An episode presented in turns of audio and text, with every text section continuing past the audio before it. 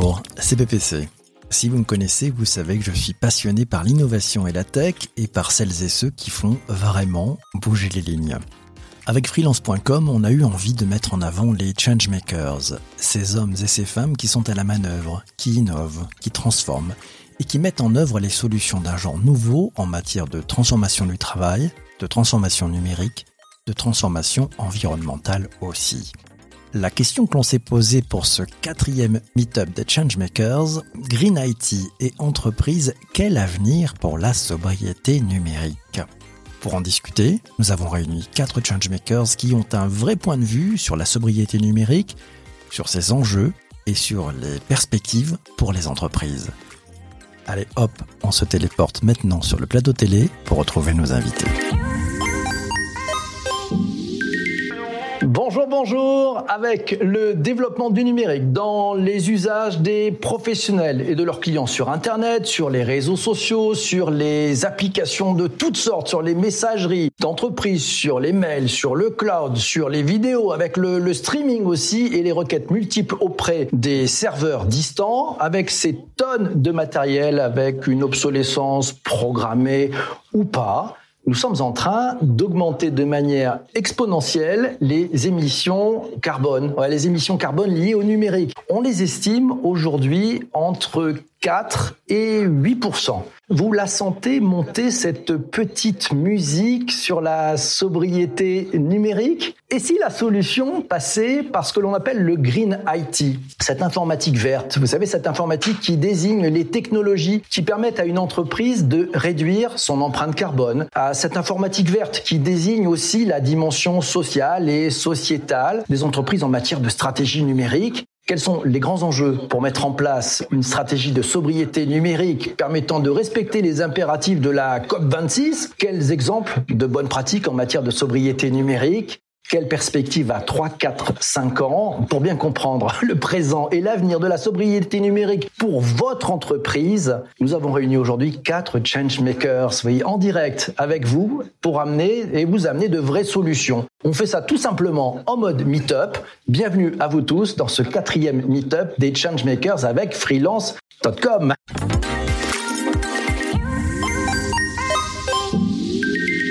Le thème de ce quatrième meet-up des Changemakers, Green IT et entreprise, quel avenir pour la sobriété numérique? À mes côtés, quatre Changemakers. Le premier, c'est Adrien Nortin. c'est le Chief Technology Officer de Zenica. C'est un cabinet d'innovation technologique managériale et organisationnelle qui fait le lien entre le monde organique et le monde numérique. Vous êtes un partenaire d'ailleurs du réseau Inops, le premier réseau de PME et de start-up du numérique. Et au passage, on était très heureux avec toute l'équipe d'avoir avoir euh, votre CEO, Karl Azouri, lors d'une interview des Changemakers. Deuxième Changemakers qui est avec nous aujourd'hui, c'est Nicolas Bordier. Il est consultant numérique, responsable chez Octo Technologies. C'est un Green IT Padawan depuis 2009. Il est membre actif du collectif Conception numérique responsable au sein de greenIT.fr depuis 2018. Bienvenue à toi Nicolas, un bonheur de te retrouver ici. Troisième larron, troisième changemaker, c'est Pierre Fuseau. Pierre Fuseau, c'est le DG expert. Il est chez Cerda Archimag, Cerda Conseil. C'est un spécialiste, si c'est pas le spécialiste des grands projets de dématérialisation. Il est également partenaire du réseau Inops.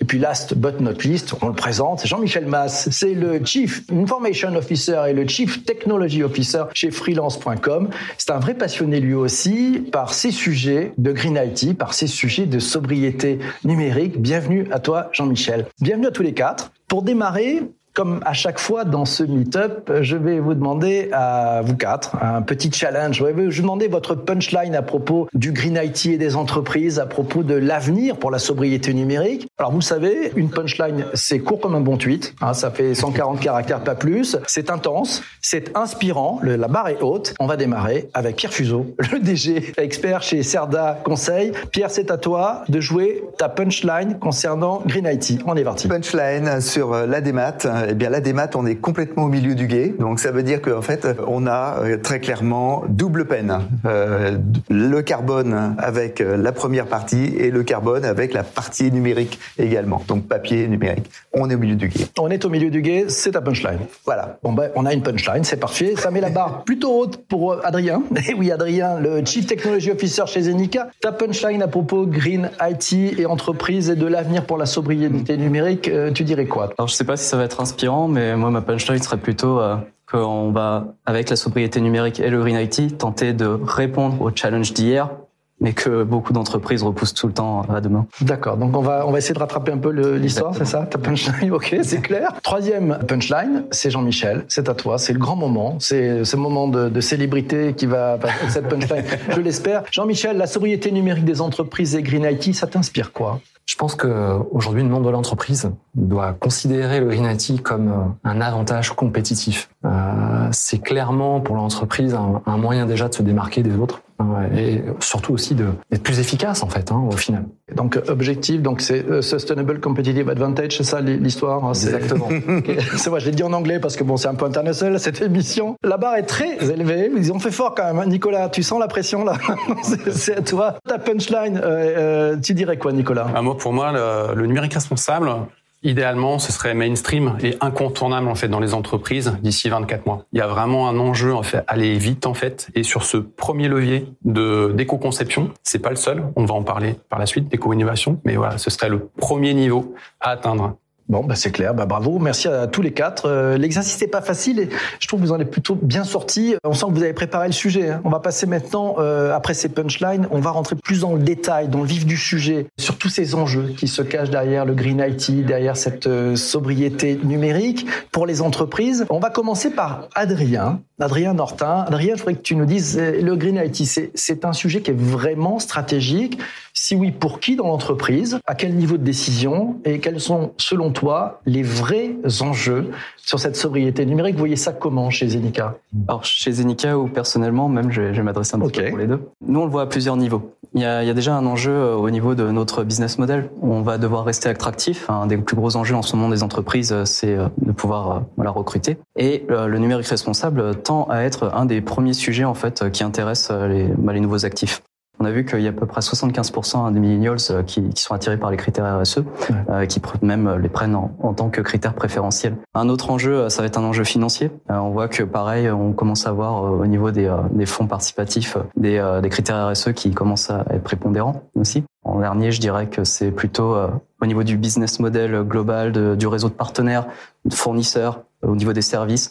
On voit qu'on commence à avoir une préférence pour voilà, faire travailler avec des personnes qui ont le même mindset quelque part. D'accord, donc il y a un impact dans la, dans la chaîne de valeur, hein, dans, dans le business model Canvas. En fait, on pourrait dire, on pourrait cocher certaines cases sur euh, la sobriété numérique. Je pense que ça apparaît à tous les niveaux. Oui. Bah, écoute, merci pour, euh, pour cette synthèse sur les enjeux. Je vais demander maintenant à, à Jean-Michel de se prêter au même exercice quand on parle de Green IT, de sobriété numérique pour les, les entreprises. Euh, les grands enjeux que tu vois, toi, derrière tout ça Chez freelance.com, on a, on a le sentiment qu'un des enjeux majeurs euh, du Green IT, c'est quand même les aspects plutôt matériels. Hein. Aujourd'hui, on sait que c'est euh, euh, l'excavation des terres rares qui permet de construire les machines, les devices, etc., qui, qui est la principale responsable des émissions de gaz à effet de serre. Et du coup, on a, on a mis en place une politique de vraiment de, de, de recyclage des, des, équipements, du matériel, euh, on essaie de leur donner une deuxième vie exactement en passant par des associations hein, pour euh, permettre à nos équipements euh, bah, de servir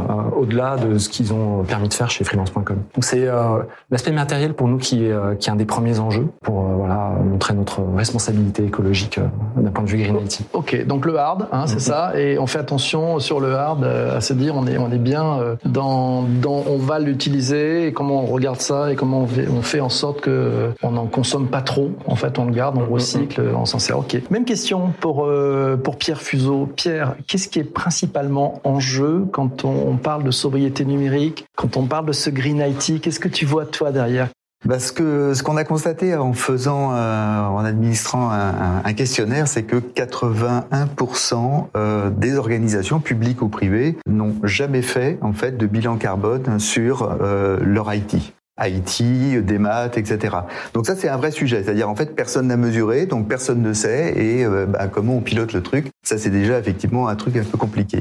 Deuxième élément, euh, c'est que quand je parlais de, on est au milieu du guet, euh, bah, de manière claire, il y a des ruptures de charge, c'est-à-dire en fait, euh, on imprime pour resigner, ensuite on reprend le document signé et on le remet dans un scanner, etc. Et donc tout ça, bah, le scanner, l'imprimante fonctionne, donc globalement, ça se résume en une double peine. et on a vraiment un enjeu de fluidification, et ça on en reparlera évidemment, sur effectivement, ben on arrive à un bout et on ressort par l'autre bout, et ben ça doit être du numérique pur sucre en fait, hein, si je puis dire. Et aujourd'hui, bah, il y a encore des archives, il y a encore des documents, il y a encore des services courriers, il y a encore des, des navettes, etc. Voilà, je je, je m'étends pas plus. Euh, il y a un vrai sujet de prise de conscience aujourd'hui euh, qui n'existe pas encore complètement dans les entreprises. Il y a encore des priorités autres, malheureusement, qui sont gérées au quotidien. Ouais, donc il faut, il y, a, il y, a, un travail à faire sur les sur les cerveaux, sur les habitudes, sur les usages, hein, c'est ça? Sur les gestes. Hein, les, gestes les, gestes, Voilà, on, parlera on en parlera, mais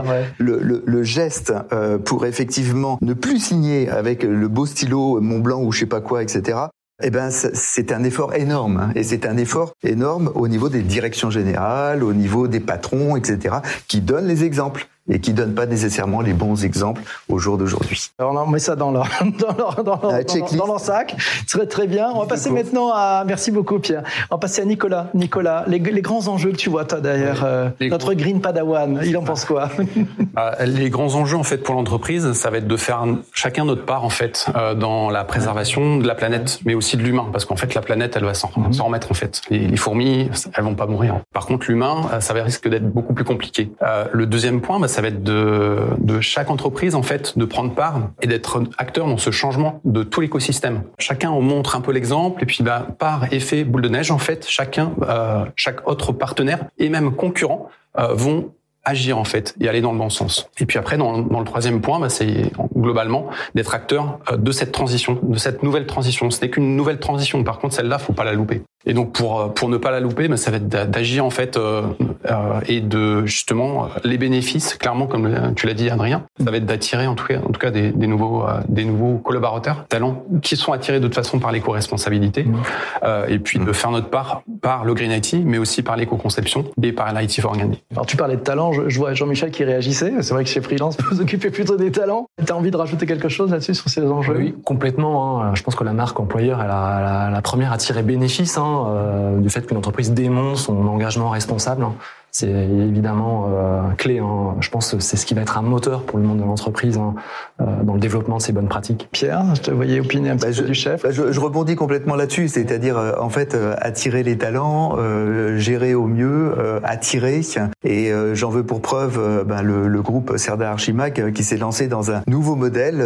vous pourrez regarder sur internet, c'est la perma entreprise en fait, sur une base de modèle de permaculture hein, avec soin de la planète, soin des humains euh, et redistribution des surplus en fait. Donc voilà, on est on est parti et là-dessus effectivement on le sent au quotidien euh, sur cette euh, cet intérêt en fait hein, sur les sujets, sur une entreprise qui a ce type de démarche. D'accord, donc ça, ça entraîne, hein, c'est ce que tu disais sur le, les, les, les, jeunes, finalement, Adrien, ce que tu disais. Donc tu, tu veux rajouter peut-être un petit mot, Adrien, là-dessus? Oui, bah, nous, on l'a vu aussi pendant nos procédures d'onboarding. Euh, on voit de plus en plus pendant nos bootcamps ou nos sessions d'intégration des, des, jeunes qui arrivent sur le marché du travail et qui ont quelque part la niaque, hein, ils ont envie d'y aller et de, d'avoir un impact. donc c'est le rôle de l'entreprise, effectivement, de les accompagner et, et de leur proposer des opportunités. Ben, magnifique, c'était, c'était, c'était bien, c'était intense, ces enjeux.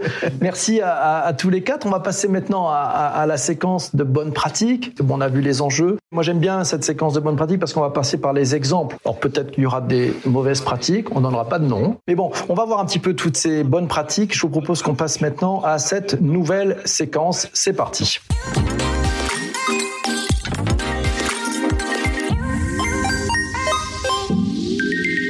On va commencer par euh, Pierre Fuseau, DG expert chez Cerda Archimag. Pierre, est-ce que tu peux nous partager quelques bonnes pratiques que tu trouves significatives, que tu as repérées? Allez, donne-nous deux, trois bonnes pratiques. Première bonne pratique, euh, c'est quelque chose qu'on était censé faire déjà avec le papier, euh, mais qu'on n'a jamais bien fait, et donc avec l'électronique, ben, on est absolument obligé de le faire. C'est ce qu'on appelle la maîtrise du cycle de vie de l'information. Ça rentre à un moment donné. Hein, c'est le service courrier. Euh, ensuite, euh, ben, c'est les parapheurs, hein, c'est les signatures électroniques. Euh, ensuite, c'est l'archivage, etc. Et donc, de fait, ben, ce qu'on faisait pas en, en, en, papier, ben, on le refait pas en électronique. C'est-à-dire qu'on a, je dirais pas des doubles ou triples conservations. C'est dix fois.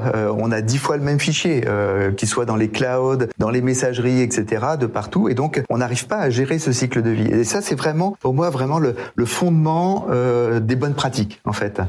La, la, deuxième bonne pratique, c'est euh, d'éviter tout ce qui est rupture de charge. C'est-à-dire que quand euh, je citais l'exemple tout à l'heure euh, avec, bah, je réimprime pour signer avec mon beau stylo et puis ensuite je renumérise et puis j'envoie en électronique et puis ensuite j'envoie en, en, en, courrier papier, hein, parce que quand même. les surcouches là, c'est voilà, ça. Voilà, je, t'envoie en email effectivement le document électronique que j'ai scanné, mais j'ai pas complètement confiance, donc j'envoie en recommandé. Mhm. C'est mieux, en recommandé papier. donc en fait, c'est double, triple, quadruple peine. Et donc, euh, quand tu calcules les CO2 en fait hein, qui sont produits, euh, les gaz à effet de serre, les, équivalents CO2, bah, c'est énorme, c'est absolument considérable. Et quand on mesure et, on est en train de développer effectivement cette euh, d'appliquer cette méthode de, de mesure de, de la chaîne de bout en bout, eh ben ça fait peur parce que effectivement on a des, des, trucs comme 90 tonnes sur une chaîne de démat. Hein. Et puis bon après les réductions, les bonnes pratiques, on enlève le papier, on fait de l'électronique, etc. On arrive effectivement à diviser par trois, en règle générale, les, émissions de gaz à effet de serre. Donc, ça, veut dire que le, le, alors je sais pas si on appelle ça le ROI là-dessus, mais c'est que si ah, bah, on, prend le, geste du bon côté, on a des effets très rapides en fait, c'est ça. Hein tu as des effets très rapides en termes de gaz à effet de serre, hein, mais tu as aussi des effets euh, très rapides en termes budgétaires. C'est-à-dire en fait, euh, bah, tu, tu, simplifies, euh, donc ça veut dire tu réduis les coûts, hein. et puis tu accélères la rapidité, euh, parce que bah, les ruptures de charge, ça prend du temps, etc. Et donc du coup, quand tu es en électronique et un paraffeur, et quand tu as une signature électronique, c'est hyper rapide en fait. Et donc du coup, on va plus vite, c'est moins cher, et on a, on émet moins de gaz à effet de serre. Donc on a tout bénéfice là-dessus, à la condition que ça soit bien fait de bout en bout. C'est ça le sujet en fait. Donc ça c'est une bonne pratique. Donc elle, est pas mal. Et il y en a plusieurs hein, dedans. Mais c'est bien, il y a beaucoup de choses dedans. Elle est, elle est riche. On, va, on va maintenant demander à Adrien, le, le CTO de Zenica. Adrien, des bonnes pratiques, peut-être d'ailleurs des mauvaises, parce que ça permet aussi de comprendre hein, ce qui se passe. On va commencer par les bonnes. Enfin, c'est mon point de vue, mais comme en fait le Green Active à sobriété numérique, euh, on doit vraiment la, enfin comme je l'ai dit hein, tout à l'heure, c'était à tous les niveaux. Enfin selon moi en tout cas, si on essaye de se concentrer sur une pratique en particulier, effectivement on va on va contribuer à, améliorer le système, mais on va pas tout résoudre. Donc euh, pour moi déjà il y a un engagement fort euh, de la direction générale qui doit être présent. C'est-à-dire qu'au niveau de l'entreprise, si on veut avoir des actions impactantes, il faut déjà que ça rentre dans la direction stratégique. Donc, il faut que ça passe par le haut. Je pense qu'il doit y avoir un sponsoring. Comme tellement de choses qui doivent passer par le haut. Ça. Comment on fait pour que ça rentre pas par, que par le haut Bah, ça dépend en fait de la culture organisationnelle. Donc c'est mon second point. Après, il faut savoir être pragmatique. Si on a une culture organisationnelle qui est plutôt portée sur l'innovation, où les collaborateurs en fait euh, arrivent à faire passer leurs idées, dans ce cas-là, il faut euh, effectivement surfer là-dessus pour euh, tisser en fait une nouvelle culture du numérique responsable quelque part. Euh, sinon, après, bah, il faut commencer par la courbe d'adoption. En fait, c'est du changement. Vraiment dans le change management quand on parle de numérique responsable, mm. c'est un sujet qui encore malheureusement, je, l'ai dit avec ma punchline, hein, reste du domaine de l'innovation, alors qu'on devrait déjà être dans le domaine de, mm. rassembler le plus de pragmatique possible. Et donc, on doit continuer de former, continuer de sensibiliser sur le fait que c'est ce n'est pas une science, mais ça nécessite quand même des qualités en architecture, en ingénierie, comprendre en fait euh, le, toutes les problématiques à tous les niveaux. Ce qu'on appelle l'éco-conception, c'est ça? L'éco-conception logicielle, par exemple, va regarder vraiment toute l'architecture, mais va aussi regarder les usages, va regarder les maintenances, les fins de vie, va vraiment tout regarder. Et ça, c'est de la conscience d'architecte quelque part. Ensuite, il y a une partie au niveau des actions pures, savoir regarder où sont nos plus gros impacts. Donc, on a parlé tout à l'heure du matériel. Effectivement, le matériel, c'est le plus gros impact. Donc déjà, montrer l'exemple au sein de son entreprise, avoir une vraie politique en fait de gestion du matériel, peut-être de recyclage, de reconditionnement, etc. C'est primordial. Et enfin, il y a cette partie sur la mesure, où euh, il faut savoir mesurer son impact, regarder s'il y a des progrès,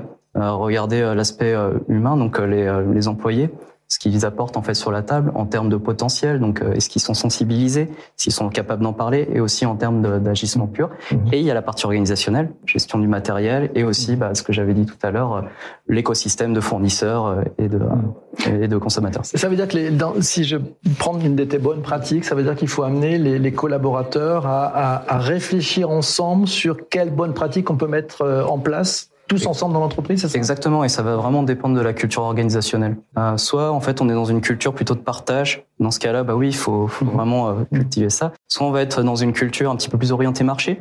Et dans ce cas-là, elle va être plus opportuniste. Donc, comment on fait pour amener l'entreprise sur ces questions-là? Mhm. Comment on leur montre l'avantage sur le marché? Donc, c'est, ça peut être un, un point d'attaque différent. Donc, c'est aussi une opportunité finalement pour des entreprises qui sont un peu trop sur le marché pour regarder la totalité de l'écosystème et, et comment on peut revoir le modèle, c'est ça? Bah, De revoir, euh, oui, les avantages en fait que ça pose au niveau du marché, donc en externe, en interne, euh, pour tout, à tous les niveaux. Tu nous avais promis des mauvaises pratiques, sans donner de nom. Sans donner de nom. euh, non, mais j'ai, participé donc en tant que consultant, effectivement. Euh, j'ai toujours essayé de pousser euh, depuis 2016 à peu près quand, quand j'ai été formé donc à l'époque. Ce que j'ai pu voir, c'est qu'il y avait parfois un, un, arrêt sur image sur la communication. Donc nous faisons du green, nous avons une corporate social investment, c'est-à-dire que on va faire des actions qui vont dans le sens du green et derrière on s'attend à juste que les gens se disent ah tiens cette entreprise fait du green. Mais alors on n'est pas tout à fait au niveau du greenwashing parce qu'il y a quand même quelques actions qui sont entreprises, il y a des choses. Mais derrière, euh, quand on regarde comment ça se décline au niveau opérationnel, au niveau des personnes, on va se retrouver avec un groupe de 15 personnes très très motivées sur un département de 200 mmh. et finalement, bah, ils vont être là à faire des réunions à 15 et on ne voit pas la déclinaison sur les sujets, sur les services, sur les développements, sur quoi que ce soit au niveau des départements. Ça ne tire pas la totalité de l'entreprise. Voilà. Et quand on fait un audit et quand on essaye d'avancer sur ces sujets-là, on nous répond toujours non, c'est le time to market qui prime. J'ai pu voir ça à plusieurs reprises. Bon, on verra tout à l'heure comment on peut casser ça, comment on peut changer ça, quelles sont les perspectives. Je me tourne maintenant vers Jean-Michel Mass. Jean-Michel, toi en tant que CTO de, de freelance.com, tu as la manœuvre hein, pour mettre en place toutes les initiatives de sobriété numérique au sein de, de votre entreprise. Quelles sont les, bonnes pratiques que tu as pu mettre en place, que tu as détectées, ou tu t'es inspiré euh, de quelles autres bonnes pratiques? Dans un premier temps, revenir sur euh, l'éco-responsabilité. Mhm. Euh, on a beaucoup parlé, donc dans le cadre de l'éco-conception, c'est important en amont en fait de, de, tenir compte de ces enjeux hein, écologiques. Et c'est vrai qu'une application, un service bien conçu, bah, c'est un service qui va être plus pérenne. c'est aussi un service qui doit consommer moins de ressources aussi des ressources partagées, hein, euh, qui sont donc euh, moins génératrices de, euh, de CO2. Donc c'est effectivement l'éco-conception, quelque chose qu'on met beaucoup en avant.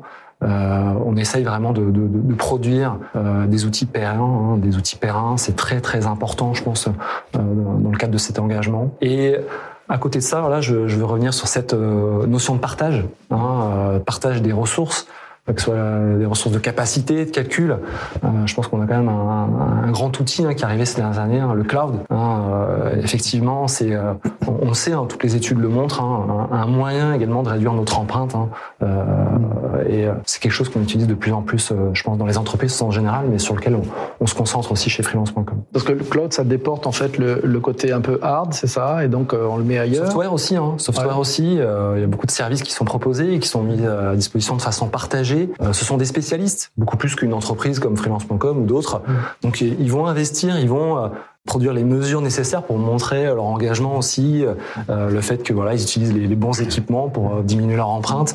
C'est plus facile pour un, grand fournisseur que pour une petite entreprise. Nicolas, j'aimerais qu'on te donne un peu le micro, toi en tant que membre actif de ce collectif conception numérique responsable au sein de greenIT.fr. Tu connais parfaitement les enjeux. Est-ce que tu peux nous donner quelques exemples, peut-être un exemple ou une bonne pratique que tu as repéré pour illustrer la manière de s'y prendre en matière de sobriété numérique?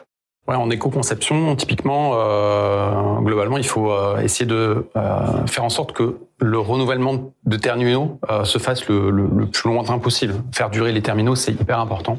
Euh, pour ça, ça va être d'essayer de dégraisser les services numériques que, que l'on produit ça veut dire quoi dégraisser Dégraisser, ça veut dire en fait, euh, globalement, il y a euh, 60, euh, 65%, voire plus, de fonctionnalités qui ne sont pas euh, utilisées ou, ou, très peu utilisées. Donc en, en, fait, globalement, il y a un tiers de ce qui est réellement utile. Donc plutôt aller à droit à l'essentiel. À peu près 60% euh, qui se joue dans les leviers d'éco-conception dès la conception. Donc c'est dégraisser, ça veut déjà dire en phase de cadrage, identifier ce qui a du sens et ce qui est clairement plutôt de l'artifice. Et de se concentrer uniquement sur ce qui a du sens et de le développer avec les bonnes pratiques. Et ça, il y a des référentiels. Il y a aussi des outils qui permettent de, de faire de la mesure instantanée. Euh, par exemple, il y a Green IT Analysis hein, qui, est, qui, est, développé par, par le collectif, hein, collectif numérique responsable, greenIT.fr.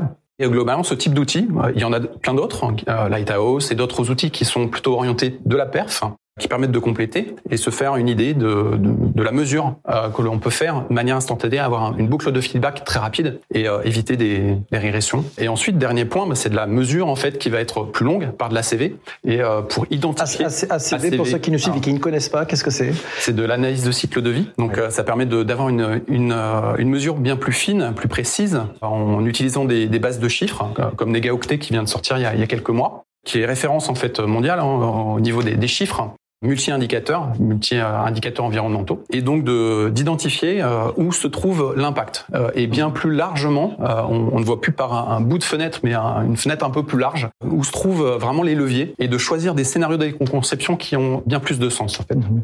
Ok, alors je prends, je prends les commentaires. Il y, a, il y a Ségolène qui nous dit excellent le Green IT Analysis. Voilà, donc euh, il y a, tu as un plébiscite. Euh, un autre utilisateur nous dit il faut supprimer les pièces jointes, les points RAR, les points rares, les points zip aussi en favorisant des échanges par des URL avec le cloud. Tu, tu partages toi ça, Pierre Bah oui, oui, moi je peux ah. rebondir par rapport à ça. Euh, quand on parle de messagerie, par exemple, euh, parlons très concrètement, effectivement, un mail qu'on envoie un email euh, avec une pièce jointe de 1 méga, globalement, euh, à chaque fois que vous cliquez pour envoyer, pour attacher et ensuite envoyer, eh bien, euh, alors, moi je cite toujours des fourchettes hein, parce que euh, un chiffre exact ça n'existe pas en fait, hein, parce que ça dépend des messageries, ça dépend des organisations, ça dépend des clouds ou pas, etc., etc. Et donc du coup, entre je clique et tout de suite j'ai entre 17 grammes et 30 grammes, j'ai produit entre 17 grammes et 30 grammes de CO2 d'équivalence avec un clic. J'ai cliqué, j'ai rattaché un, une pièce jointe de, 1 méga, mettons un méga, euh, tout le monde en a, etc. Et donc dans votre messagerie, bah, regardez combien euh, vous avez de, de, pièces jointes, de messages avec les pièces jointes. Si vous en avez 666, euh, bah, c'est tout de suite l'équivalent de 20 kilos. Qui est, toujours là. et 20 kilos, c'est l'équivalent d'un arbre. Hein donc de la consommation de, de, de, de, la récupération par un arbre effectivement du CO2, donc de la captation en fait. Hein. Bon ben voilà, donc 670, on a tous 666 emails.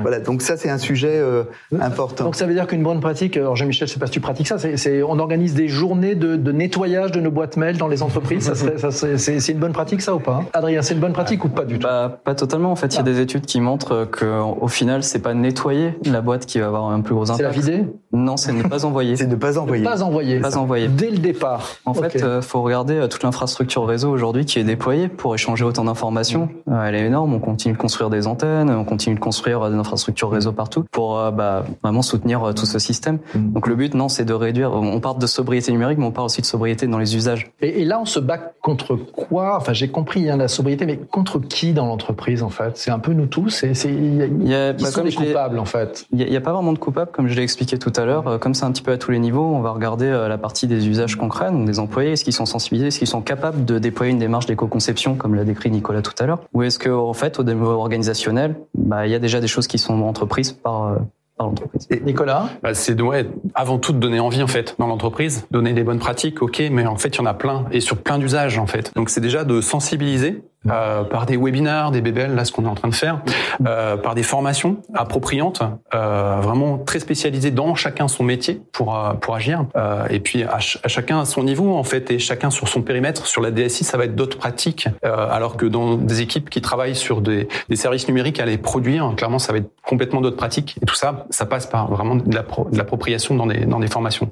Et par ça, pour arriver à faire cet effet boule de neige en fait, comme tu le disais Adrien tout à l'heure, ça s'adresse par acculturer les, décideurs, les C-level, qui comprennent bien le sens en fait d'agir, leur mm. identifier clairement les bénéfices et euh, ensuite euh, par de la formation euh, mm. eh bien on peut agir donc des bénéfices de la formation et on en parlera on en reparlera je pense tout à l'heure de voir un peu aussi les, opportunités que ça que ça, que ça génère hein, mm. Pierre? Bah, tout à l'heure, je parlais de gestes, hein, et, en fait, euh, à chacun des profils, à chacun des personas, on appelle ça comme ça maintenant, euh, un directeur général, euh, le geste éco-responsable, c'est quoi? Bon, c'est déjà donner l'exemple, ça c'est un premier élément.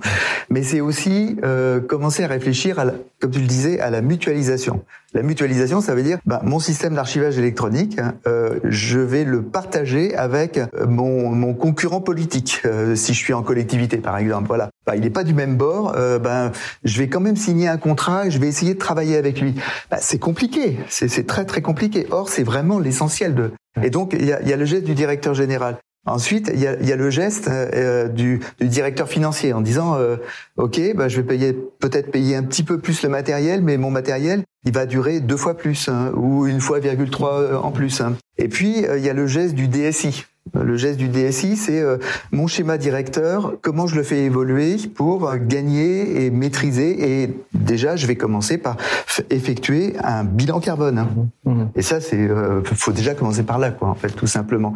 Et puis après, bah, c'est c'est chaque personne, euh, chaque acteur qui, bah, j'envoie plus mon email ou j'envoie un lien dans l'email, donc ça fait 4 grammes au lieu de 17 et 30 grammes eh ben c'est énorme hein, en, fait, et on, on, divise énormément. Donc voilà, c'est chacun a un geste à faire, et donc ben, comme Adrien tu le disais, c'est il faut les, les, embarquer, il faut les emmener, et euh, j'arrête là. Euh, fondamentalement, il faut commencer par mesurer, tout simplement. Et on n'imagine pas ce qu'on produit en termes de carbone. On n'imagine pas, en fait. ton image avec les arbres est assez forte. C'est bien de mesurer eh les arbres. Eh Mille merci à, tous les quatre pour cette euh, séquence sur les, bonnes pratiques. On, va revenir hein, sur quelques, quelques exemples. On va mettre une petite virgule sonore et on se retrouve tout de suite pour parler tous ensemble des perspectives à venir en matière de sobriété numérique pour les entreprises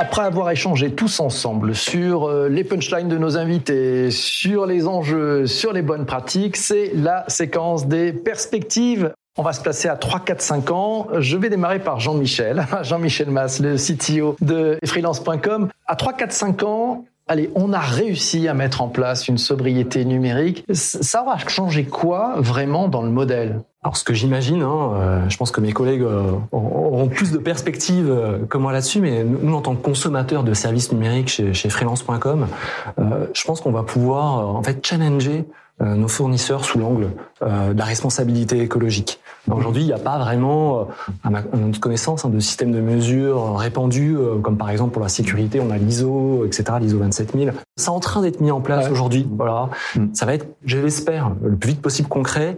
Mais aujourd'hui, en tout cas, c'est pas un nombre de comparaisons parfaitement maîtrisé euh, entre nos fournisseurs.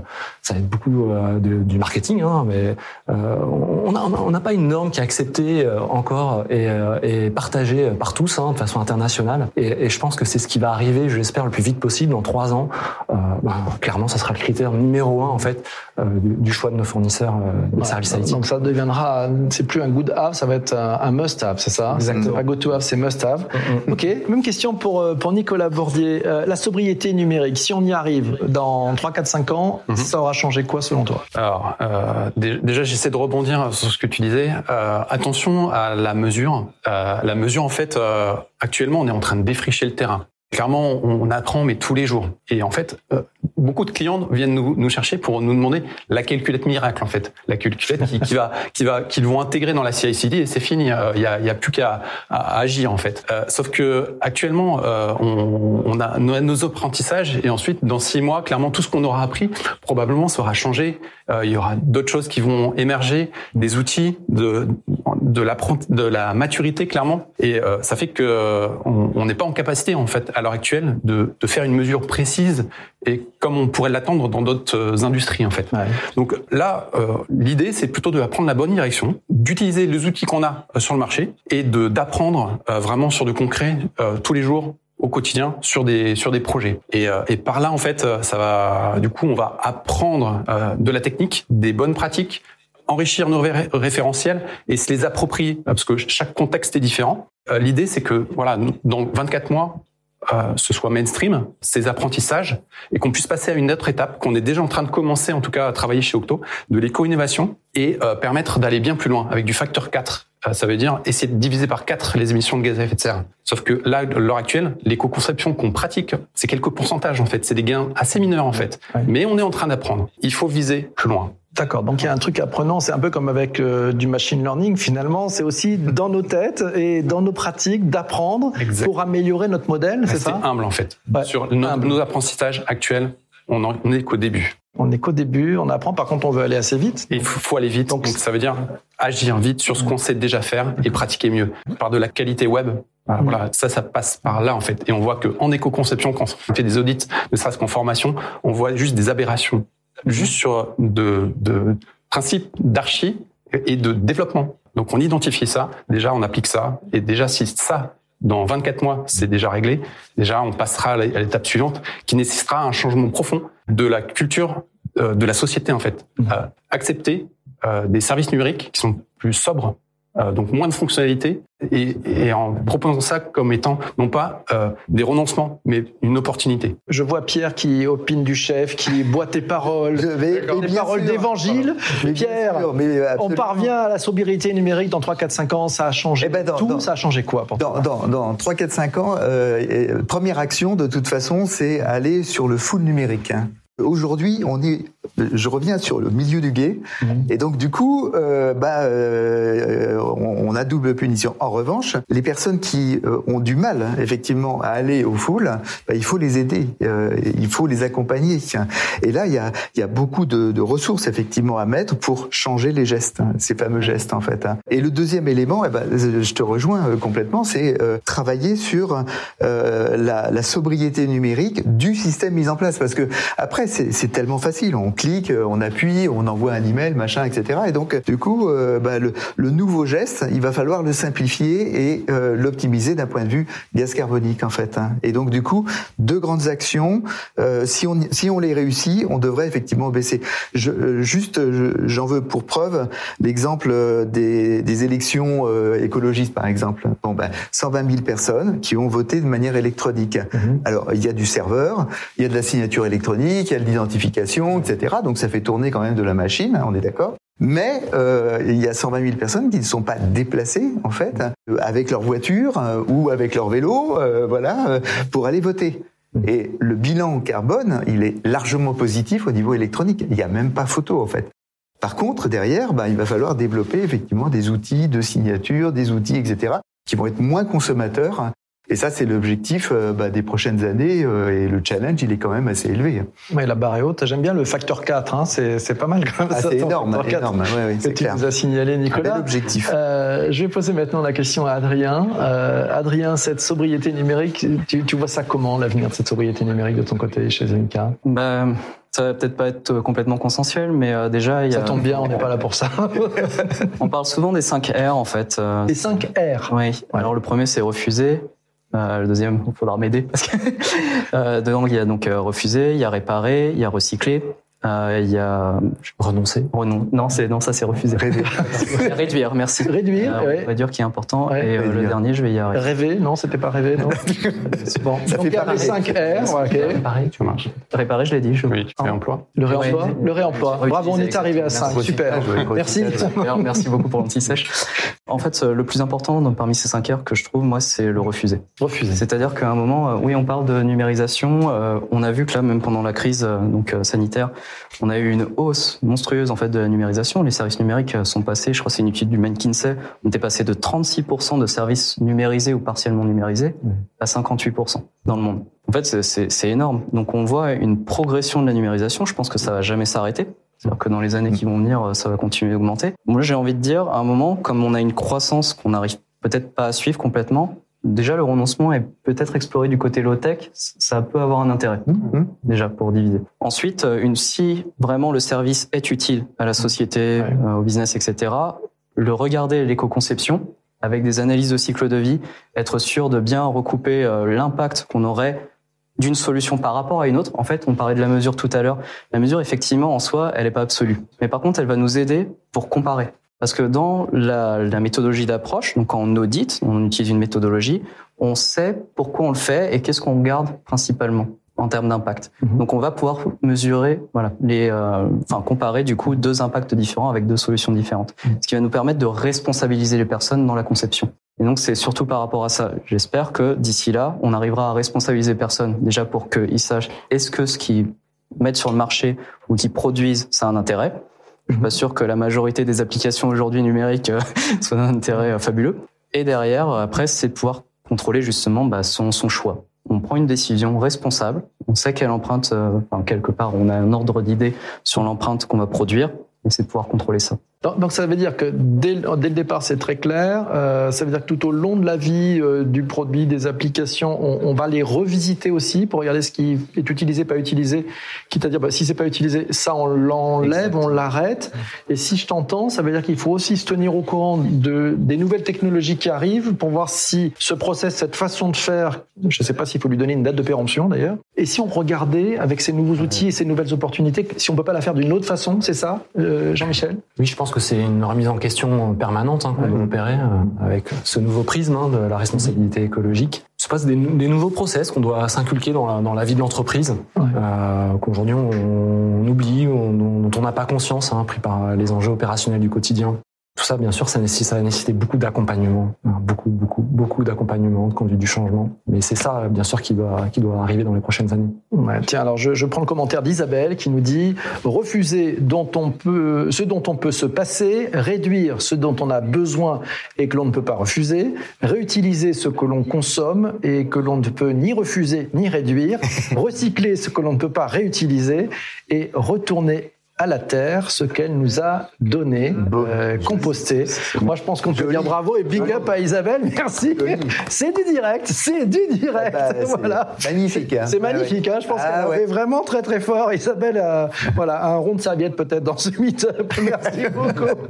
Passionnant. Je voudrais que vous continuiez à, à rebondir. Peut-être Nicolas ouais. parmi les propos de, des autres euh, oui, changemakers. Tout à fait. On a beaucoup euh, parlé en fait euh, de carbone, d'équivalent carbone. En fait, il n'y a pas que ces indicateurs à regarder. En fait, cette, en fait, on vit une, on, on, vit beaucoup de crises environnementales en fait, euh, dont euh, les problématiques de toxicité. En Mongolie intérieure, là où globalement il y a une grosse mine de terres rares euh, qui pollue, il y a, il y a là-bas la, la, mine de Boatou, c'est 10 km carrés de, de déchets toxiques. Ce n'est pas de l'eau. il y a Guillaume Pitron qui, qui justement a analysé tout ça, 450 villages de cancer en Chine. Voilà, il n'y a pas que ça. Il y a aussi le fait l'épuisement des ressources. Et l'épuisement des ressources, on en parle, on parlait tout à l'heure du, du, film Don't Look Up, euh, ils en parlent. Et justement, euh, c'est une problématique parce que d'ici une à deux générations, on risque de, ne plus vivre le numérique tel que l'on connaît à l'heure actuelle. Donc, il va falloir faire et commencer à faire des arbitrages dès maintenant sur de la high tech, ok, et de la low tech, et intégrer de plus en plus de la low tech. Donc, euh,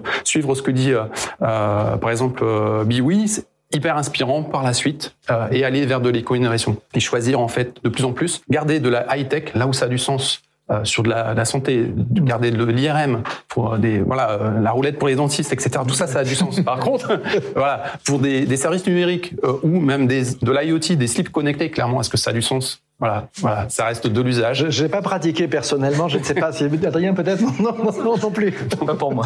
D'accord. Tiens, tu, tu, nous parlais de Don't Look Up, ça a déjà un impact, ça a fait bouger des petites choses, Adrien, chez tes clients, tu vois des choses. Ça a un impact Non, ça, pas vraiment. Pas encore? Euh, non. Puis en fait, ça dépend comment on le prend euh, quelque ouais. part. Euh, comme, euh, enfin là, on regardait. Je...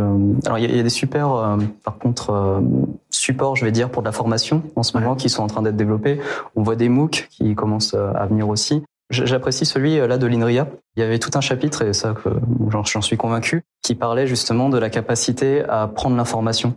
En fait, bah, l'être humain, naturellement, en fait, on marche beaucoup à la récompense immédiate. Et donc, c'est très très difficile de se projeter dans l'avenir. C'est mmh. très très difficile. Et euh, les leviers, en fait, pour faire bouger les gens, sont pas forcément euh, l'inspiration, parce que on va pas, bah, voilà, on va peut-être parler euh, avec un discours qui va être un peu dissonant chez ces personnes. Donc euh, moi, enfin, j'ai vu l'effet que ça a eu dans le look-up sur certaines personnes. Il ouais. euh, y en a que ça a inspiré, il y en a d'autres que ça a déprimé. ah oui. Ils se sont dit, bah, euh, d'un côté fataliste, oui, parce qu'en même temps, le message du, du film, mmh. enfin, je vais pas spoiler, mais. non, ne spoil pas, il y en a qui l'ont pas encore vu, donc. bon, quelque part, c'est un petit peu pessimiste. Euh, faut travailler sur ces leviers-là. Qu'est-ce qui fait bouger les gens? Qu'est-ce qui les motive? Mmh. Est-ce que c'est l'avenir des prochaines générations? Est-ce que c'est enfin de faire du bien euh, Est-ce que c'est juste de faire tourner son business? J'en parlais tout à l'heure. On parlait au niveau de l'entreprise. Euh, bon, est-ce qu'on est une entreprise philanthrope ou est-ce qu'on est une entreprise qui veut faire de l'argent? Il faut travailler sur ces leviers aussi. Ok, donc travaillons sur plein de leviers. Euh, on va passer maintenant à, à, à la séquence, ma séquence un peu gourmandise. C'est la séquence où on va prendre les, les, commentaires et les questions de celles et ceux qui sont avec nous en direct sur LinkedIn. C'est parti.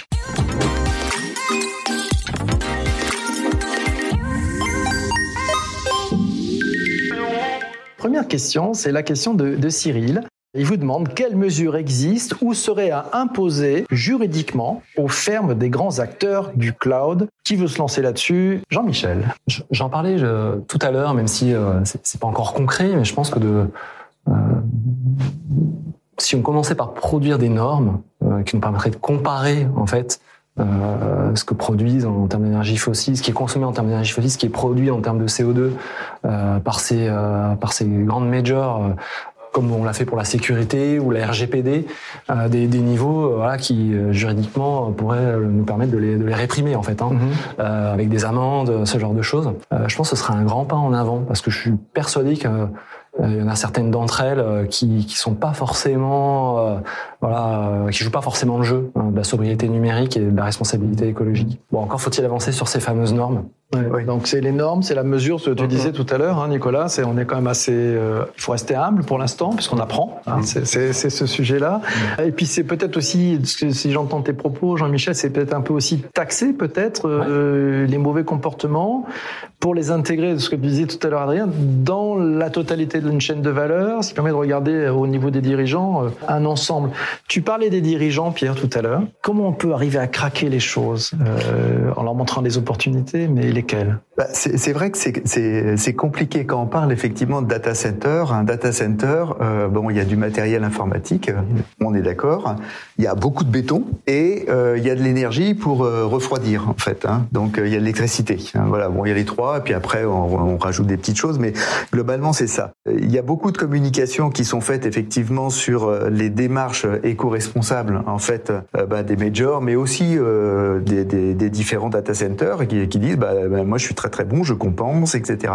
Après, les sujets de compensation, euh, bah, rien n'est vraiment normalisé ou comparable. C'est-à-dire, en fait, si on veut euh, financer du projet de captation, euh, donc le data center dit, bah voilà, j'ai tant de consommation, je vais acheter des parts de forêt, des projets forêt, etc. Ok, d'accord, pas de problème. Sauf que si vous êtes en Suède, vous l'achetez 125 euros la tonne. Si vous êtes en France, aujourd'hui, ça a augmenté vers 70-80 euros. Si vous êtes au Kazakhstan, c'est 2 euros la tonne. Si vous êtes aux États-Unis, euh, c'est quelques centimes de dollars euh, de la tonne. Et donc, du coup, euh, bah, c'est très confus, quoi. C'est hyper confus. Donc, je pense que, certes, il y a des sujets de patron, mais il y a aussi des sujets de politique et de sujets internationaux. Et on voit effectivement euh, que bah, les COP 21, 26, etc., etc., bah, c'est compliqué à se mettre d'accord. Hein. Euh, moi, je me souviens euh, Fabius qui disait bah attends, c'est génial, on a réussi à se mettre d'accord. On est passé d'un document de 400 pages à un document de 20 pages. Bon bah oui, c'est ça aussi les négociations. Mais on part de pas grand chose en fait, hein. et c'est très confus et c'est pas évident. Et chaque chose, élément, chaque élément effectivement permet d'avancer. Je, voudrais rebondir sur euh, le commentaire de Ségolène qui nous dit quand les gens auront compris qu'un site web sobre est plus efficient et rapide, on aura fait un grand pas.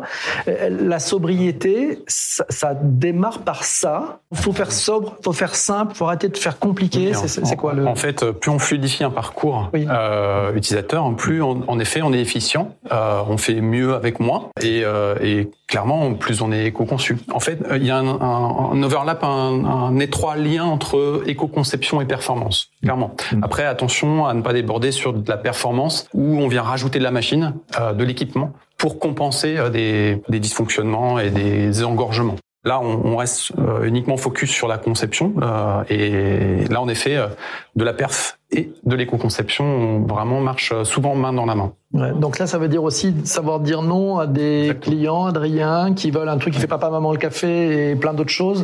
Leur dire, on démarre simple et on verra après. Ça, ça, amène les gens à travailler plus en agilité aussi, peut-être, non? Exactement. Ouais. Exactement. Donc, regardez le besoin enfin, central, quelque part, et adresser ce, ce besoin plutôt que d'essayer de faire euh, beaucoup de choses, euh, en fait plein de fonctionnalités qui risquent de ne pas supporter l'utilisateur final. On vit aussi dans une époque marketing, hein, ça a été dit tout à l'heure. Donc mm. on a tendance, euh, quand on crée des applications, à parler de rétention sur le site, à parler de temps passé, etc.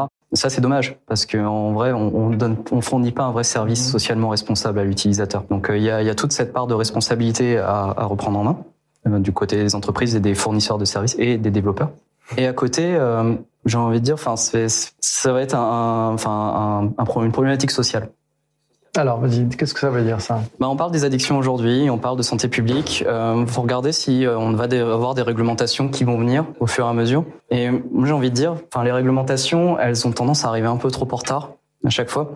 Donc, pour moi, l'avenir, c'est aussi ça, c'est aussi euh, faire en sorte que les entreprises bah, soient un petit peu en avance de phase par rapport aux problématiques qu'essayent de rattraper en fait les États avec la réglementation. Et là, on voit que bah, ça, ça, traîne beaucoup. Euh, on pourrait euh, très bien, euh, comme ça a été dit tout à l'heure, avoir un, demander de la transparence parce que c'est moins une question d'affichage en fait des mesures, etc. que veulent bien nous fournir les, les, enfin les data centers ou autres. Mais c'est surtout la transparence de d'où viennent ces chiffres. Comment est-ce qu'ils atteignent? Quelles sont leurs formules de calcul? Aujourd'hui, c'est assez opaque. Si déjà on avait de la transparence et qu'on pouvait mettre un label de transparence, enfin ce serait même avant un label éco-responsabilité, ça nous aiderait énormément dans nos choix. Pour la suite, bah, est-ce que l'État euh, peut euh, aussi montrer l'exemple? Est-ce qu'en fait, euh, pour tous les services de l'État, on pourrait dire qu'il faudrait avoir un minimum en fait d'engagement de la part des fournisseurs? C'est juste aussi montrer l'exemple. là encore, ça, donc ça veut dire qu'on va avoir quoi? Une labellisation des fournisseurs On pourra aller vers ça? Potentiellement, en fait, mais au moins faudra. Vous y croyez les uns les autres à ça? Ah ben, de, Je crois que c'est de mémoire, c'était l'année dernière euh, qui a eu effectivement le texte réglementaire euh, que au niveau des achats de l'État, en fait, hein, que effectivement chaque entreprise doit euh, démontrer. Après, c'est un texte, c'est appliqué, etc. ou pas, ou moins, ou plus, etc. Mais globalement, il y a, il y a déjà des actions, en fait. après, il faut que ça passe effectivement dans la réalité, et on sait que c'est beaucoup plus long que euh, c'est pas euh, magique. Mais ça existe. Ça existe. Commence à exister. Voilà. Ça commence à exister. C'est plutôt une bonne nouvelle. Euh, je vais vous faire réagir. À partir du 1er janvier 2024, il y aura un référentiel de l'éco-conception des services numériques. Ça va changer quoi, selon vous, concrètement, Jean-Michel? Déjà, ça va permettre aux entreprises de se, de se benchmarker, de se mettre en avant hein, par rapport à ce référentiel. Euh, je pense que ça va, ça va forcer le monde de, de l'entreprise à, à, se mettre dans une démarche positive hein, dans, dans, ce cadre-là, c'est certain. Euh, dès que la comparaison est possible, bah, on est confronté à des réalités qu'avant on pouvait masquer. Euh, voilà, c'est... Nicolas, tu partages? Ouais, tout à fait. En fait, euh, je pense qu'il est sur vraiment le bon niveau. Ça s'appelle le RGESN, donc comme le RG2A et pour l'accessibilité et le RGPD pour la vie privée. Alors RGESN, RGESN ça veut dire quoi l'acronyme Tu sais tu... Euh, oula, Ah oui. Pardon. C'est un référentiel, un règlement. C'est un règlement général de. Euh, D'accord. Voilà. Euh, d'éco-conception en fait, hein, euh, mené par la, la DINU. Donc c'est Richard Anna qui est derrière, entre autres. Hein, euh, et euh, globalement, c'est 78 recommandations et plutôt orientées sur des questionnements. Donc ça permet en fait, comme une grille de maturité, euh, eh bien, se l'approprier et se poser les bonnes questions dans mon contexte, parce que clairement, les questions sont suffisamment bien posées pour être suffisamment génériques, agnostiques de la technologie derrière, en fait. Et donc, se poser les bonnes questions pour aller dans le bon sens. Donc, c'est vraiment ça qui est important. Je prends le, la question, tiens, de, de Derrien, qui vous demande quelles entreprises dans le secteur digital sont des exemples à suivre? Selon vous, allez, on va faire un peu de name dropping. Euh, alors, un exemple à suivre, une boîte où tu dis, tiens, ils font un truc très, très intéressant. Jean-Michel. Moi, j'aurais envie de mettre en avant freelance.com, bien entendu. en voilà une bonne idée. Donc, concrètement, vous faites quoi alors? Ouais. Concrètement, euh, je pense que je pourrais reprendre les thèmes qu'on qu a cités tous ensemble, hein, mais euh, mais euh, c'est vrai qu'on voilà, on essaie de commencer petit, de se concentrer vraiment sur ce qui va apporter de la valeur, mais aussi euh, euh, d'évaluer ce que ça, ce que ça, ce que ça nous apporte aussi en termes de coût opérationnel, parce que la sobriété numérique, bah ça, ça diminue nos coûts aussi hein, d'exploitation. Hein. Donc on fait très attention à ça. C'est, mais on le constate vraiment. Hein. On parlait du matériel, du, de, de, la réutilisabilité, du, du, recyclage, de la deuxième vie. Il y a aussi ça qu'on fait beaucoup euh, chez freelance.com. Pierre, euh, je reprends la question de derrière là. De quelles entreprises dans le secteur euh, digital sont des exemples à suivre? Moi, dans les entreprises, je, je connais, euh, je connais bien les, les collectivités, etc. Ouais. Donc, je pense que ça peut être aussi un retour d'expérience intéressant. Euh, je pense par exemple à, à, à la collectivité, l'agglomération de Strasbourg, hein, qui effectivement est de nature un peu écologiste, hein, on, on va dire ça comme ça, et donc donc du coup, euh, ils avaient des, principes directeurs euh, inscrits dans, dans leur campagne, en fait, au niveau des élus, euh, qui est le social et l'éco-responsabilité. Et donc, lorsqu'on a travaillé avec eux sur euh, la dématérialisation éco-responsable, euh, on, on, a dimensionné les projets, en fait, très concrètement, quels sont les projets les plus générateurs de gains en matière donc de baisse et de maîtrise et de baisse d'empreinte carbone. Et derrière, on a hiérarchisé et ça a permis d'alimenter en fait le schéma directeur informatique hein, qui avait besoin parce qu'il n'y avait pas cependant qui était pris en compte en fait. Donc voilà, ça c'est une bonne pratique. Pratique et on a, on, a, on, a le, on a, le, nom en plus. Dans tout, voilà, dans, dans, tous les schémas directeurs informatiques, il devrait y avoir ce volet-là naturellement et c'est vraiment pas très souvent que je l'ai vu. On l'attend. Là, tu as repéré, tu peux donner un, des, des boîtes, tu te dis tiens, c'est intéressant, il faut regarder ce qu'ils font, c'est vraiment bien. C'est plutôt euh, chacun agit en fait euh, à son niveau euh, et clairement et on a tous à apprendre de chacun en fait. par exemple avec Zenica on bosse ensemble, Raphaël notamment sur de la formation. Mhm. je sais que dans chez certains clients du luxe, ils ont vraiment un intérêt à faire attention à leur image de marque. Donc ils sont assez innovants. Enfin ils ont envie en fait dans le monde de la grande distribution, plutôt du bricolage, euh, pour éviter de citer des noms, euh, oui, par, ils sont assez matures également. Aussi, on, on les a, on, on, les a culturés sur la, des webinars en fait, et clairement ils ont déjà un certain niveau, ils ont envie d'aller plus loin. Donc pour l'instant, c'est plutôt des envies en fait. De là à dire que chacun est, est mature et est déjà à la North Star, non, clairement pas. D'accord, mais là où il y a une envie, il y a un chemin, donc c'est formidable. D'accord. Euh, un, un, exemple, tu peux citer une marque qui te. Pas vraiment citer d'exemple parce que je vais rejoindre Nicolas. Euh, mais puis c'est souvent les plus humbles non ceux qui en parlent le moins, qui, qui font le plus de choses. Donc quelque part, euh, c'est très difficile de, de, les repérer et de les prendre en tant que, que, que gros exemples inspirants. Mais derrière, on voit plein de petites initiatives, effectivement, avec euh, des, des petites entreprises aussi. Euh, là, il y a toute une démarche en fait avec avec le magazine Kaizen aussi, qui, qui essaye de, vraiment de, de, revoir justement tout, tout son site de, de fourni, enfin pour pour fournir en fait les, les abonnés. On, on, voit des tentatives, on voit des initiatives, on a de la formation un petit peu partout. Il y a, il y a beaucoup d'intérêt pour la formation, énormément mm. d'intérêt. On était au Green Tech Forum euh, en 2021 ensemble. Et euh, là, on a vu, euh, enfin, la majorité des demandes, c'était autour de la formation. Formation, acculturation, je, je prends le, effectivement Ségolène qui dit pratique d'éco-responsabilité dans les institutions, formation, apprentissage, c'est toujours la même chose. Faut faire, faut toucher, c'est le geste, c'est ça? C'est ça, c'est le geste. C'est ça. La, la formation, c'est changer, c'est monter les compétences, mais c'est la compétence aussi du savoir-faire. Hein. Il y a le savoir-être, hein, Bon, ça, on est effectivement, on est concerné hein, quelque part, mais le savoir-faire, c'est euh, quel est le geste éco-responsable qui va faire que? Bon, on, va être un peu dans, dans l'actu, dans tous ces sujets de métaverse, de NFT, de Web 3. Euh, Cyril nous dit Green IT et crypto mining. Vous en pensez quoi? C'est c'est pas possible, Adrien? Les crypto-monnaies. Oui, ça dépend pourquoi, en fait. Alors non, ah, ça dépend pourquoi. Bonne nouvelle. Crypto-monnaie non, mais après il y, y, a des technologies quand même qui sont intéressantes derrière. euh, le bébé avec l'eau du bain quelque part. Il euh, y, a, y, a, des bonnes choses à faire en fait euh, autour euh, de, enfin des chaînes, là, pouvoir aussi mhm. avoir donc des certificats sur des transactions. Donc ça c'est mhm. très très intéressant. Faire de la crypto-monnaie pour de la crypto-monnaie, oui, il faudrait se poser la question euh, si c'est une vraie nécessité. Tiens, je rebondis sur la, la question de, de, Vincent. Il dit que ce que vous pensez de l'avènement des NFT Oui, parce que bon, on parlait effectivement de ces certificats, en fait. Hein, c'est des certificats de propriété. Vous en pensez quoi, Nicolas? J'ai pas trop d'avis ouais, sur les NFT. T'as pas trop d'avis pour l'instant? euh, ouais. ouais. la parole à quelqu'un d'autre. Pierre, ça va nous aider à cette dématérialisation de, de, de propriété. Euh, bon, ouais. Tu sens quelque chose là-dessus? Bah, Je pense que, enfin, je suis, je suis pas un expert effectivement du sujet, euh, mais euh, j'ai tout de suite effectivement une, une réaction un peu bon. Euh, est-ce que ça va pas nous emmener sur de la propriété intellectuelle de, de, du numérique, etc. Alors que justement on devrait pouvoir plutôt ouvrir hein, en fait les éléments. Et c'est vrai qu'il y a aussi des sujets d'open source, etc. Enfin, qui sont effectivement juste indispensables à rentrer dans le cycle. Nicolas, pour compléter, ouais, j'ai l'impression que ouais, toutes ces techno et, reste une fuite en avant en fait euh, vers du techno-solutionnisme et pour ça que je suis pas hyper à l'aise d'aller en parler parce que clairement euh, euh, faut être vraiment être expert pour arriver à déterminer un cas d'usage où précisément ça a du sens. Et là, ça, ça, ça rejoint ce que tu disais tout à l'heure.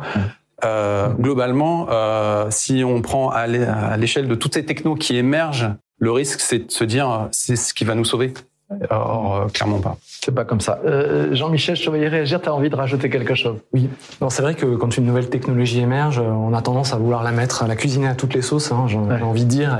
Et, et voilà, peut-être qu'on peut avoir cette, cette, image de fuite en avant, mais de à quoi bon? Mais sans vous rentrer en détail technologique, hein, c'est une technologie qui est encore extrêmement jeune. Il y a quand même des cas d'usage d'un point de vue notamment décentralisation hein, versus tout ce qui est plateforme centralisée euh, qui vont nous permettre probablement d'être plus sobres hein, écologiquement hein, mm. grâce à, la blockchain. Mm. L'avenir nous le dira, hein, euh, mm. mais effectivement, les NFT, euh, tout le métaverse, etc. Euh, je ne sais pas si ça va dans le bon sens non plus, hein, mais par contre, il y aura des usages qui seront très intéressants et qui nous permettront écologiquement de faire des avancées, je pense. Ok. Adrien Oui, je trouve qu'on manque encore un peu de recul parce qu'on n'a pas regardé les vrais usages qui pourraient être intéressants, mais on pensait aussi pour euh, la réalité virtuelle pendant un moment et la réalité augmentée. Il y avait une très bonne présentation de Mozilla à l'époque sur euh, les classes euh, virtuelles qu'ils avaient proposées en fait à des à des étudiants dans des pays un peu plus défavorisés, qui leur permettaient en fait de de sentir en fait que l'appartenance à une classe, même s'ils vivaient dans des contrées un petit peu plus reculées, sans école à proximité. Donc là, on peut avoir un bel impact social. Donc on voit l'IT for Green quelque part euh, se, mm-hmm. montrer. Mais c'est pas sûr. Là, on manque beaucoup de recul, je pense, au niveau des NFT pour pouvoir euh, affirmer ça on, met pas ça de côté. Ça fait partie du paysage, mais on prend un petit peu le temps de, regarder euh, et surtout de se dire quel est le sens. C'est ça, hein, ce que, ce que j'entends de chacun d'entre vous. Mes amis, ce, ce meet-up enregistré en direct touche presque à sa fin.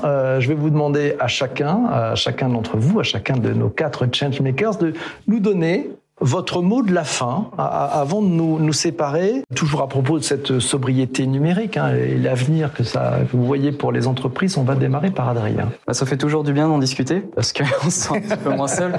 Euh, comme c'est un sujet innovant, effectivement, on le voit hein, avec euh, les séances de sensibilisation et de formation qu'on donne, euh, qu'il y a encore beaucoup de chemin à faire. Du coup, ça, ça fait plaisir en fait euh, d'échanger là-dessus et qu'il y ait des personnes aussi qui viennent euh, regarder et puis poser des questions mmh. autour de ce sujet. Euh, ça rassure quelque part qu'on va dans le bon sens. Je ne suis pas seul, c'est ça? ok, Pierre, de ton côté, ton mot de la fin. Bah, de, de, de, manière un peu générique, et, je prends un peu de, du recul par rapport euh, à l'empreinte carbone. Hein. Si on voit empreinte carbone de manière générale, euh, c'est les déplacements qui sont effectivement en premier. Ensuite, il y a l'industrie qui est en deuxième. Hein. Et puis ensuite, bon, il y a un certain nombre, etc. Et puis, vraiment, au fond du fond, et parfois il n'existe même pas, il y a, y a, y a, y a le numérique. Et le numérique, euh, aujourd'hui, alors en France, parce qu'il y a le décarboné euh, nucléaire, donc euh, on parle de 2%, il y a, bah, pourquoi on va s'occuper de 2% Là, on, là, on parlait du 2% ensemble, hein, pendant ce... voilà.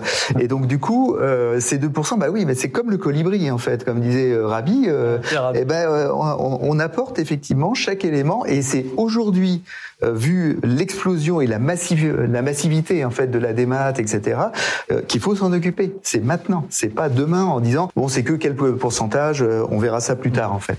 Voilà, je, je voudrais la, la sobriété numérique, c'est maintenant. C'est maintenant euh, et, euh, et, justement pour éviter qu'on monte à 4% et à 8% en fait, euh, ce qu'ils ont des pourcentages absolument considérables, eh bien euh, bah, partons de 2% et essayons effectivement de limiter comme la hausse de la température. on dit pas bah voilà oui ça va doubler, tripler, quadrupler, on va essayer de la limiter à 1,5, 2, etc.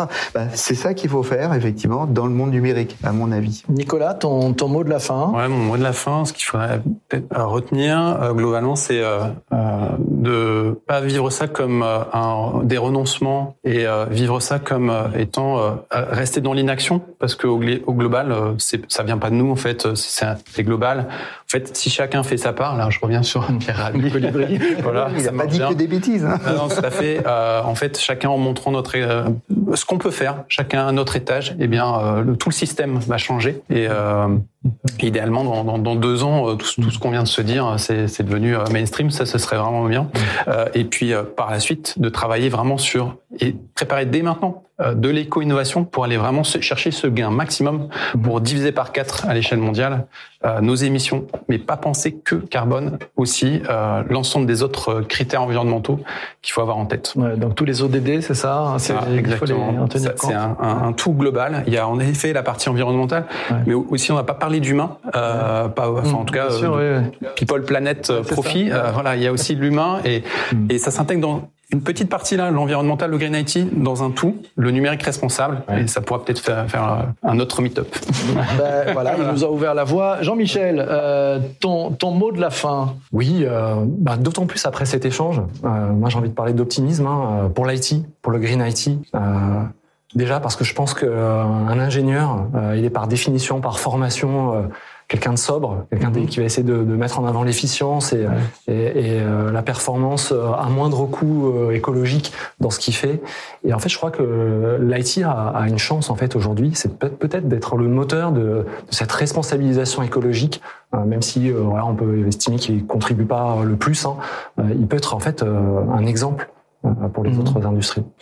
Euh, on va, j'aimerais vous demander à chacun de, de, de donner aussi euh, à tous ceux qui sont avec nous, qui nous écoutent, euh, finalement ce que vous avez retiré de, de cet échange, ce que vous avez appris. Concernant, moi j'ai noté un point tout à l'heure, vous avez euh, dit que c'était important de regarder non pas ça comme des dépenses, mais de penser comme des investissements. C'est ce que tu soulignais toi, Pierre. Tu, tu as retenu quoi de ces échanges là qu'on a eu tous ensemble? Bah, Déjà une très très grande richesse et euh, vraiment un grand merci euh, voilà de, de, de, ces échanges. Je pense que euh, aujourd'hui on est à des, des, interventions et des actions et des gestes, hein, pour reprendre effectivement le terme, à tous les niveaux. C'est-à-dire euh, le niveau d'une ligne de code, euh, et ben c'est un geste, hein, c'est le geste de l'informatique. Euh, le geste de mesurer une empreinte carbone, euh, ben c'est un geste de RSE, mais c'est un geste de direction générale en fait. Hein. Et donc ce geste, euh, il est individuel et quand il est collectif au niveau d'une entreprise ou d'une collectivité publique ou privée, ben c'est extraordinairement efficace en fait. Adrien, t'as retenu quoi de nos échanges T'as dit, je suis pas tout seul. Ce qui m'a intéressé aussi, c'est les points de vue euh, justement un petit peu plus euh, terrain, euh, parfois, même si moi aussi j'ai des points de vue terrain, mais plus orientés architecture et développement. Donc c'est intéressant de voir aussi au niveau des usages. C'est intéressant d'entendre aussi par rapport aux fournisseurs de services. C'est très intéressant. Bon, après, on travaille ensemble, donc d'accord, on se rejoint un petit peu plus. C'est bien. Mais euh, non, le voir de tous les angles, c'est ce qui vient d'être dit par Pierre. Hein. C'est très intéressant de recouper en fait que nos actions, elles ont un sens dans un écosystème plus large. Mmh. Nicolas, tu as appris quoi là, de, de nos ah, échanges bah, Plein de choses en effet. Euh, euh, par contre, c'est vrai qu'on a survolé le sujet euh, en une heure. En fait, on n'a pas le temps de, de, pas poser. Euh, ce que j'aurais tendance à dire, c'est vraiment à tout le monde de, de se former en fait, euh, de, de passer par de la sensibilisation et ensuite de mettre le pied à l'étrier. Et je vois, je vois dans les commentaires, c'est Cyril qui utilise euh, le, le claim d'une marque célèbre, hein, Just Do It. C'est ça. Merci. Merci. Cyril pour, euh, pour ce, ce chouette commentaire. Jean-Michel, euh, en synthèse, ce que tu as retenu de... C'était euh, très agréable pour moi d'être avec trois spécialistes du, du domaine. Hein. J'ai beaucoup appris auprès d'eux voilà, pendant ce meet-up, même si il était trop bref, c'est vrai. je vous avais dit que ça passerait vite. Hein, ouais, ouais, ouais, Mais non, j'ai retenu, je pense que beaucoup de volonté euh, de s'améliorer, de communiquer euh, euh, sur l'envie de, de, changer. Donc c'est ça que j'en retiens. Merci à, à, tous les quatre. Immense merci pour avoir participé à, à, à, ce quatrième meet-up des changemakers organisé par freelance.com. Immense merci aussi à, vous tous qui avez participé à ce direct par vos commentaires, par vos suggestions, vos bonnes pratiques. Mille merci, ça, ça donne de l'énergie. Vous pouvez retrouver tous nos échanges euh, en podcast sur euh, le podcast des changemakers. Il est disponible sur Apple Podcast, sur Spotify, sur Deezer, sur Amazon Music, sur Google Podcast et toutes les bonnes plateformes d'audio à la demande.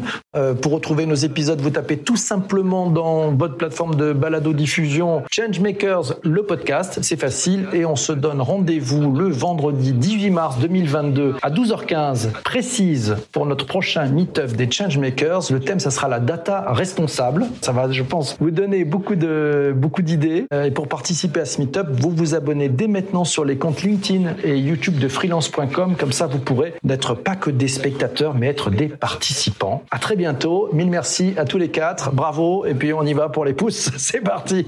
Merci à vous.